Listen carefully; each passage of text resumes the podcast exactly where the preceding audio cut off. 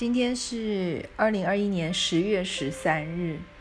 好，今天的灵修主题真的好奇妙哦，因为我原本真的觉得这个系列怎样看待金钱，它有三十天，我都觉得哇，好，我说实在的，是那个我觉得好无聊，好无聊哦，觉得这个主题金就是金钱对于基督徒的应用啊，就是就是金钱。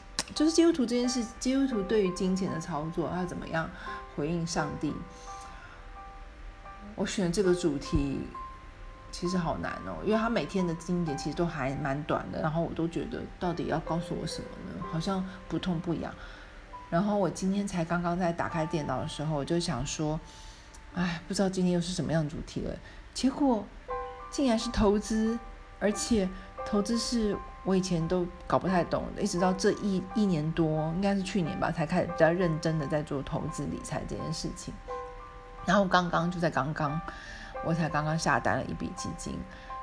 这这个 moment 的时候，上帝就给我一一篇一篇文章，太奇妙了。好吧，我先来看，先好好看。今天主题是投资，这也是以上帝的方式获取钱财的，应该算最后一段了。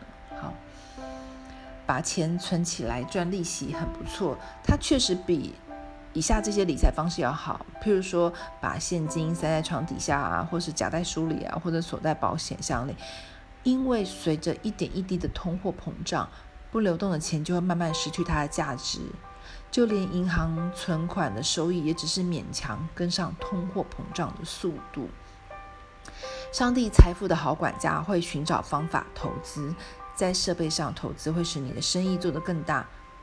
购买购买饲养和牲购买饲养牲畜很贵，但是它们能够使你的农场有加倍的产出。从营运良好并能满足人们需要的商业活动所赚的钱，要比存款簿上利息增快许多。嗯，所以耶稣就描述了这个永远适用的过程。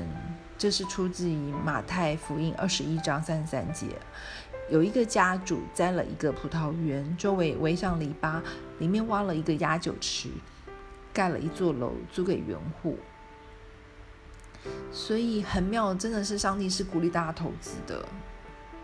上帝不鼓励大家把钱存在一个地方都不动，就让钱是死的。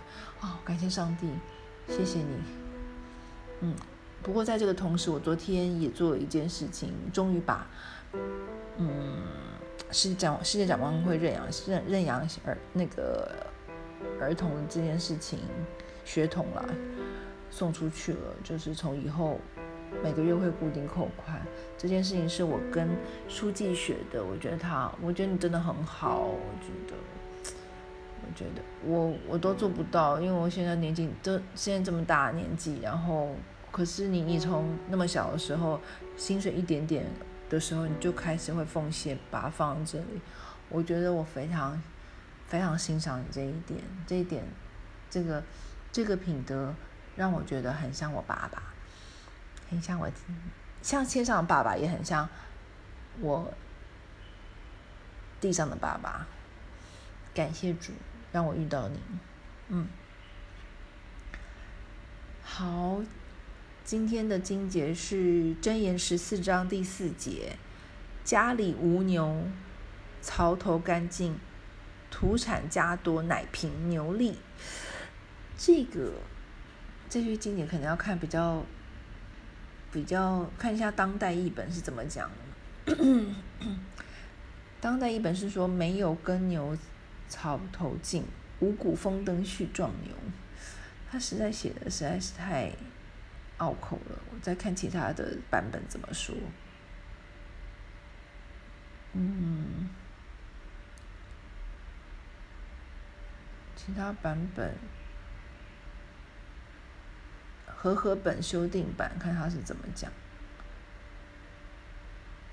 好，没有办法出哦。和合本的翻译是说，没有牛，槽就空空，土产丰盛，却凭牛的力气。所以就是要把你要买一只好好的，你要好好照顾它，它就可以帮你带来财源。我想应该这样吧。好，第二个经节就是马太福音刚刚讲了，我再念一次。马太福音二十一章三十三节，你们再听一个比喻：有一个园主栽种了一个葡萄园，在园子四周建造了围墙，又在园中挖了一个榨酒池，建了一座瞭望台，然后把葡萄园租给佃户，就出远门了。嗯，好，这是今天的关于投资的一个领袖。好，觉得活力满满，哇，七点三十七分了，我要赶快来，还有一个小时就要上班了，我来冲个咖啡。我现在要把，我以前都是先冲咖啡，然后再边读经，现在我要颠倒过来，就是先读经，再冲咖啡。上帝优先，上帝应该比我最爱的咖啡这件事情更重要，所以先读经，再再冲咖啡。